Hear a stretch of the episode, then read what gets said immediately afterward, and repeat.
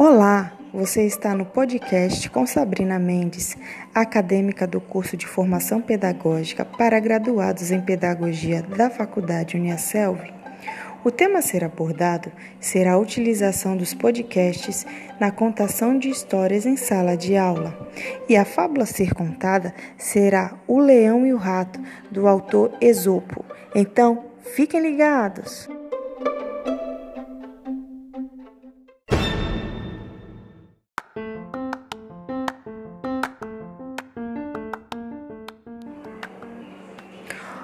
O leão e o rato.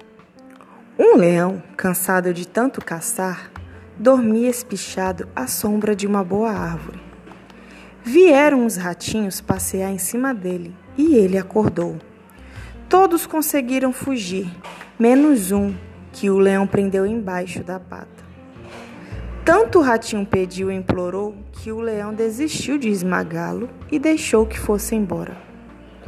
Algum tempo depois, o leão ficou preso na rede de uns caçadores.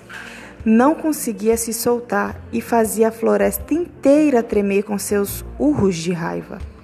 Nisso apareceu o ratinho, com seus dentes afiados, roeu as cordas e soltou o leão. Moral da história: uma boa ação ganha outra. Obrigado!